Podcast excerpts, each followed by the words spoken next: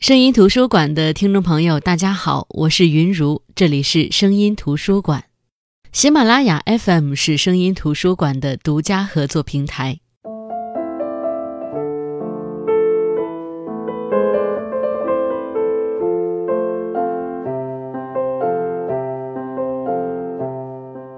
很多人都说这是一个反智的时代，科技进步，万物互联，意见表达更加扁平。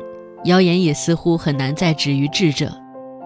从另一个层面来说，每个人都有表达的平台和渠道，可是我们的声音越来越容易被淹没，因为我们会被数据和流量裹挟。反制让一切变得有些失控，知识分子也不再是精英的代称，在现代社会更像是一个讽刺。就像一个段子所说的那样，在现代这个时代，如果有人对你说，你是知识分子，你可能会迅速骂回去：“你才是知识分子呢！你们全家都是知识分子。”这样的时代，一度让我很惶恐。可是很庆幸，我们这个时代还是有一群智者在力图清醒，也很庆幸还有一群读者，就是你们在抗议反智。我尊重一切有思考力的作家，就像年轻的蒋方舟一样。今天分享蒋方舟的《东京一年》。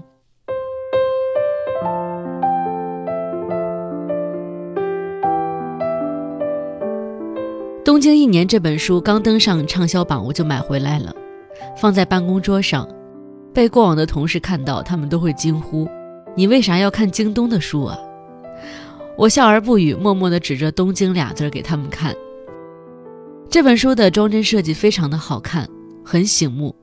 封面是大红的底色，没有其他杂色，字体是白色的，腰封类似一张行李牌。我很小的时候就很喜欢那种极端的亮色，大片大片的，颜色明媚彻底。长大以后一直以为自己接受了岁月的改变，可是当看着这本书的封面时，才发现那种根植于骨子的执拗从来没有离开过自己。出版社对《东京一年》这本书的推荐，我觉得很贴切。他们说，《东京一年》这本书讲述了一个不再年轻的天才少女和没有作品的青年作家如何面对大漠平生第一个也是最出名的作品——他自己。《东京一年》中出场的蒋方舟和作为叙事者的蒋方舟分属两者，他既是看东京，看在东京的自己，更是在东京看中国的人和事。这本书主要是二零一六年的时候，蒋方舟受日本国际交流基金会之邀，他在东京独居了一年。这一年，他会去看东京或者在日本的其他城市的各种艺术展，和一些日本的作家交流，会走走东京的街道，喝喝日本的小酒，会关注当下中国和日本乃至世界的各种新闻。所以，蒋方舟说，这本书就像是一个病例。要活成本来面目所需付出的努力，就像在东京度过的一年，并没有把他变成一个新人，他只是更像他自己本来应该成为的样子。这本书共有四十六篇日记，如果以一年的时间长度为周期，我觉得这些不应该称之为日记，而应该称之为周记。他把他在东京的足迹或者有感触的社会现象写出来，这些或许。我们早已通过其他文学作品、影视作品、深度旅游，都已经熟悉了，但是可能没有太多的感悟。而这本书最具吸引力的是他对这些文化的思考。他在这本书里讲到了日本的酒文化、男根文化、性文化、日本的老龄化社会，讲到了跑步这个目前非常受中产阶级追捧的一种锻炼方式。他讲自己去看脱衣舞的感受。他讲自己和日本作家对谈的感受，可以说凡有经历必有思考。就拿酒文化来说，他说，日本人的确爱喝酒，而且自己灌自己。白天的日本人很安静压抑，喝了酒的日本人变得声音巨大，面部似乎还不太熟悉大笑的表情，脸上多是一种近乎于哭的狂喜。而他觉得日本人喝酒和他们的春话有点像，本来是快乐雍容的事，却因为他们平日太压抑，这时候放纵的贝德就显得有点凄凉。甚至曾有日本作家也在文学作品里这么说过：日本人饮酒，说，在日本，酒席形成了不可思议的构造，人变得赤裸，暴露缺点，什么样的丢人事，什么样的牢骚话，都直言不讳，而且因为是酒席，过后被原谅。接着他讲日本的老龄化的现象时说，在日本待久了，我锻炼了一个技能。那就是增强了对老人的适应能力，因为日本是世界上老龄化程度最高的国家，超过六十五岁以上的老人占人口的四分之一。我见过的出租车司机几乎都是六十岁以上的老人。周末去美术馆看展览，四分之三的游客是老人，甚至去看脱衣舞，也一大半的观众是老人。他说，在别的国家。我很少如此频繁地看到老人。记忆犹新的是几年前去波兰华沙，整整一个上午没有见到一个老人，全是背心短裤、古铜色长腿的少女，让我疑心老年人被集中销毁了。在北京也一样，老年人的活动场所和出没时间几乎是与社会脱节的。他们只有在早晨六点到年轻人出门上班之间的一段时间，会在公园和家属区出没。其他时间少见踪迹，更不要说在公共场所见到身为工作人员的老人了。人皆有一死，在死之前，人皆有一老。但人在变老之前，心里的自保机制，让我们不愿面临老之将至的场景。想象中的老太，也都是岁月静好、体面地坐在轮椅里看夕阳之类。而因为日常生活中少见老者，愈加难以体会。他们生活真实的常态。相对于在家里帮儿女带孙子的中国老人，日本的老人要过得丰富很多。二零一一年，我去登乞力马扎罗山，同时间有一对日本老年登山组，平均年龄在六十五岁到七十岁之间。他们如同行军蚂蚁一样敏捷有序，超越了一对对各国年轻的登山者，迅速登顶。看了日本的老人，我总觉得自己过去对老年人生活的想象过于贫瘠，总想着他们是被抽干了人生意义的人类，但其实他们也有丰富的情感与恋爱。就如同他每次看到这些社会现象之后的感悟一样，他在《东京一年》这本书里给我们建造了一个庞大丰富的日本文化馆。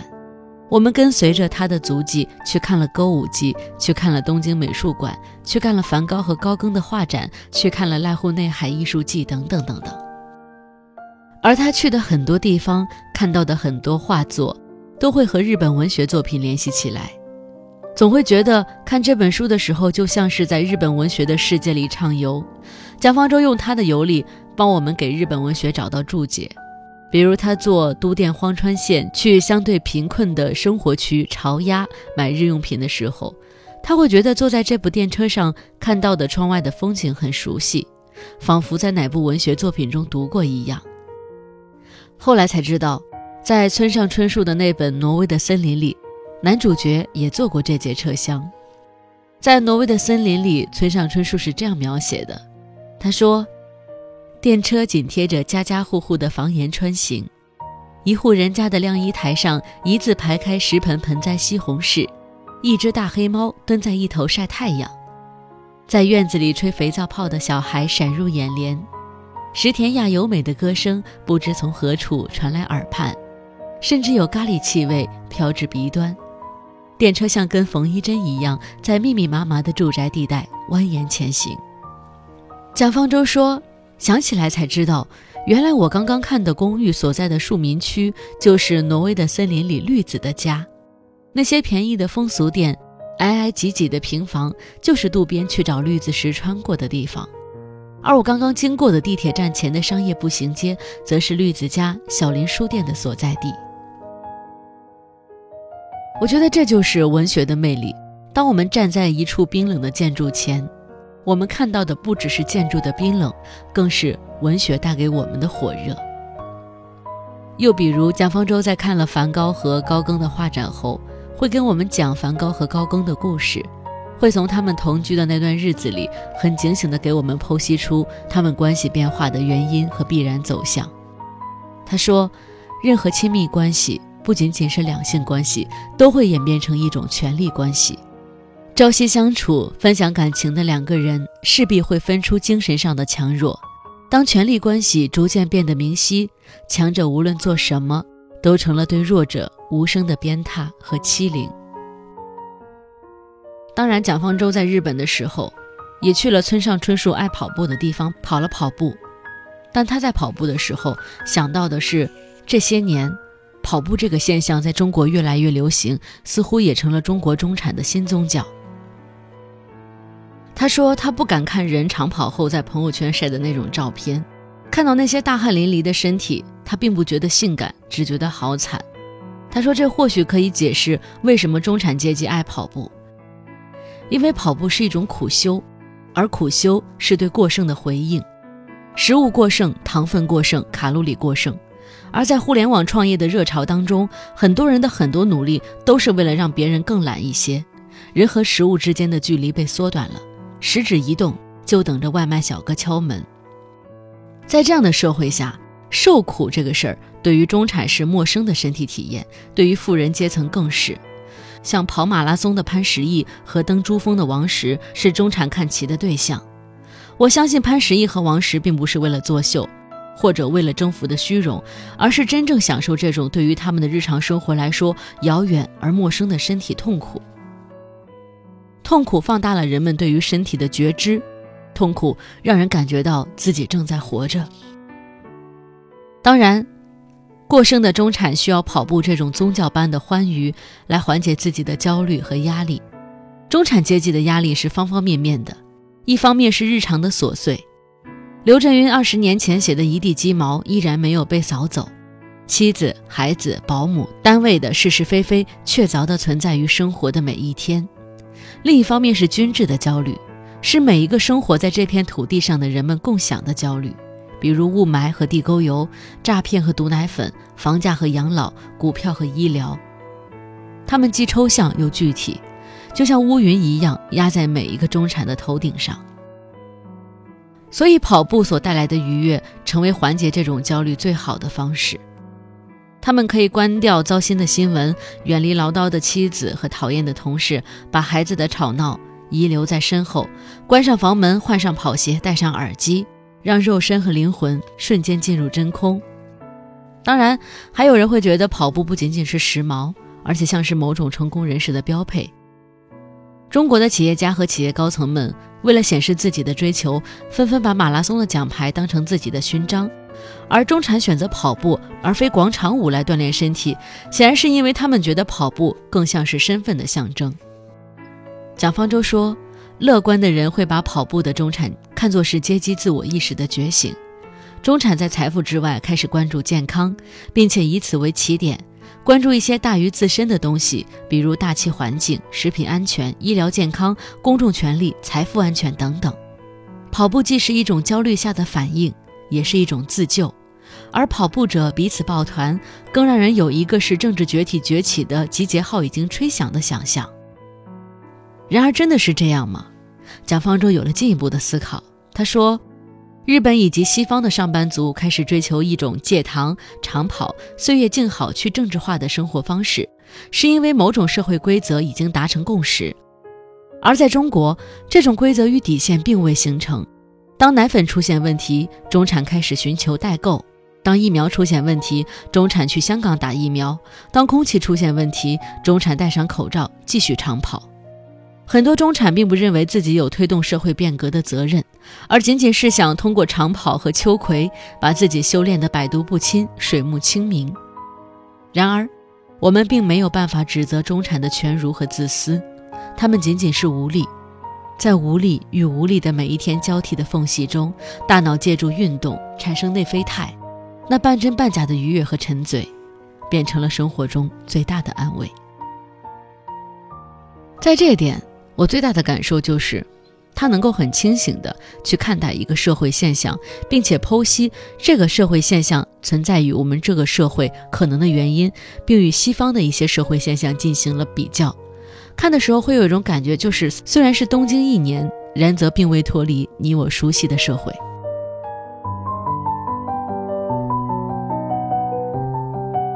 蒋方舟看一个画展，去一个美术馆，看一个作家作品展，都会有很多延展式的思考。他的感触那么细密又那么深刻，就像一把刀一样，把这些画展、美术馆、作品展之于他的感受，一刀一刀的再刻回去。他本身就是一个作家，他每天要不知疲倦地深掘自己内心所有隐秘幽深的角落，使之暴露。这本书在读之前和读之中，我有两种截然不同的感受。读之前，我特别怕，怕他把东京这一年的生活所见所闻流于表面，写成流水账。但幸好他没有，即便刚开始的那几篇的确有点像流水账，即便他这本书的日记形式看起来有点像流水账，但是读着读着，我渐渐的会有点心惊。惊讶于他在文字之后的哲思，惊讶于他对社会现象敏锐的观察，惊讶于他那么坦诚、赤裸裸地写出那些本应该遮蔽的人性黑暗面，也惊讶这个作家是这么的真诚。原来他有很多地方和我们这些普通人很相似。原来他在这些问题面前也有疑问，但同时读着读着我又很担心。我看他这么努力的。想让他每一次看展也好，和朋友聊天也好，都要有这样或者那样深入的思考。我特别担心，也特别怕。假如有那么一次，这些外界的刺激让他的内心毫无波澜，他是不是会害怕？假如有一天，他不用再不知疲倦地深掘自己内心所有隐秘幽深的角落，使之暴露，他还会不会这么敏感的强行让自己有这样那样的体悟和感想？虽然我很喜欢蒋方舟的这本《东京一年》，但同时我又特别的心疼他。在这本书里，我能看到他的清醒，他的孤独。清醒得以深刻，孤独得以审慎。为了撑得起他少年成名，所有人对他的期盼，为了把那些批判者的嘲讽再怼回去，他逼着自己成长，逼着自己深刻。他应该经历了很多我们不知道的黑暗的、孤独的自省时光。人在自省的时候，应该是最痛苦的。那些他逼自己经历的痛苦，如今已经在过去的废墟上开出花来。我很惊讶他现在的文字和思考，也很喜欢他现在的状态。虽然他在字里行间无数次地说他很惶恐，但我觉得现在的他。是最好的他，而东京这一年的经历，也必将使他成为他自己的难得的经历。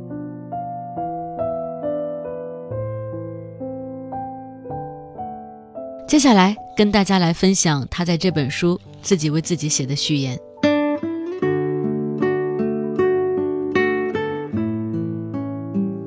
一七八六年九月三日凌晨三时，三十七岁的歌德提起行囊。独自一人钻进一辆油车，逃往了意大利。那时候的歌德在魏玛已经生活了十几年，身居要职。他出逃并非是因为走投无路，而是他发现自己的人生不知不觉被套上了一个齿轮。白天忙于政务，业余创作一些爱情诗，生活把创作热情压榨得干瘪枯竭。他有朴素的直觉，这样下去不行。因此，抛弃了一切，逃到了他心目中的乌托邦——意大利。他在那里生活了一年零九个月，足迹遍布整个意大利，从城市到农村，喜悦地目睹并且描述着岩石的硬度和空气的弹性。歌德在意大利完成了在陶里斯的伊菲格尼亚，写了塔索、浮士德的部分。意大利拯救了他。把他从成为一个附庸风雅的公务员的命运齿轮上解救了下来。二零一六年，我独自一人在东京生活了一年，东京也拯救了我。有生以来第一次，我度过了一段完全真空的生活，没有目标与意义，每天一睁眼就是一大片需要填充的空白。任何一件事都需要把时间拉得很长远，把浓度稀释，才能填充过完一天。所以我必须认真凝视美术馆里每一幅画，认真咀嚼每一口食物，认真地把每一个念想变得绵长。认真也是孤独的结果。我几乎不会日语，大多数时候面对别人都只能微笑点头，无法建立任何情感关系，更无法在人际交往里投入什么热情。说实话，即便会日语，也无助于我缓解孤独。东京是一个人情冷漠的城市，用获得芥川奖的作家、搞笑艺人右吉直树在《花火》里形容的。东京这个地方，聚集着从各个地方来的人们。从前在乡下时，从漫画和电视剧里看见的东京，虽然灯火繁华，但人总是很冷漠。上京后，我才明白了，那并不是冷漠，而是因为身为外来者的大家都心情紧张。外来者进入东京这个城市，一个个都表现出不要被吃掉的紧张状态，终于成了一个集合体。我在东京的生活仿佛在一种看不见的屏障中，无论是走在拥挤的表参道或涩谷，还是被裹挟在人群中去看花火大会，我始终感到人群是幻觉。我在与自己单独交谈，被迫的认真与被迫的隔离，把我从之前一直在被动加速的跑步机上的生活中解救了下来，重新获得观察和思考的能力。这几年，我很反感的一句话是：“生活不只有眼前的苟且，还有诗和远方。”眼前苟且与诗和远方是一对虚假的对立。我在东京一年的生活，表面看是诗和远方，生活在迷人的异域，鸡毛蒜皮消失了。可东京的生活同样存在着无奈的人性、琐碎的沟通、窘迫的算计与虚伪的寒暄。另外，网络的发达让远方的概念消失了。我身在异国，却时刻关注着国内的人和事，为我触手而不可及的苦难感到悲伤。正是这些并不美好的细节，才构成了生活的全部。这或许就是我为什么爱读作家的日记和信件，不仅仅是出于某种窥私癖，更是因为那仿佛是一种反向的摄影。作品是艺术家生命的结晶和照片。我通过日记和信件，把那凝固一瞬的风景在时空上进行扩展，看到了他们完整的艺术生活。所以，我也保留了自己日记里那些絮叨的呓语和局促的社交，全部摊开来，有种全暴露了的快感。一七八六年十一月四日，歌德在罗马给自己的母亲写了一封信，信中说。我将变成一个新人回来，重获新生的歌德其实并没有变成一个新人，就像在东京度过一年，并没有把我变成一个新人。我们只是更像自己本来应该成为的样子。当我寂寞的时候，其他人并不知道。好的，这就是今天的声音图书馆。今天跟大家分享的这本书是蒋方舟的《东京一年》。如果说蒋方舟通过在东京一年的生活变成了自己应该成为的样子，那我很期待在这本书里你看到的蒋方舟应该成为的那个样子是什么样子呢？在这本书里，蒋方舟说过这样的一句话：“他说，要想了解一个作家，不仅要看他备受好评的优美作品，还要看他本人讨厌的作品，因为那里面。”往往隐藏着他最深层次的秘密。那么方舟，你讨厌的作品是什么呢？东京一年值得阅读。我是云如，这里是声音图书馆，我们下期再见。当我寂寞的时候，其他人并不知道。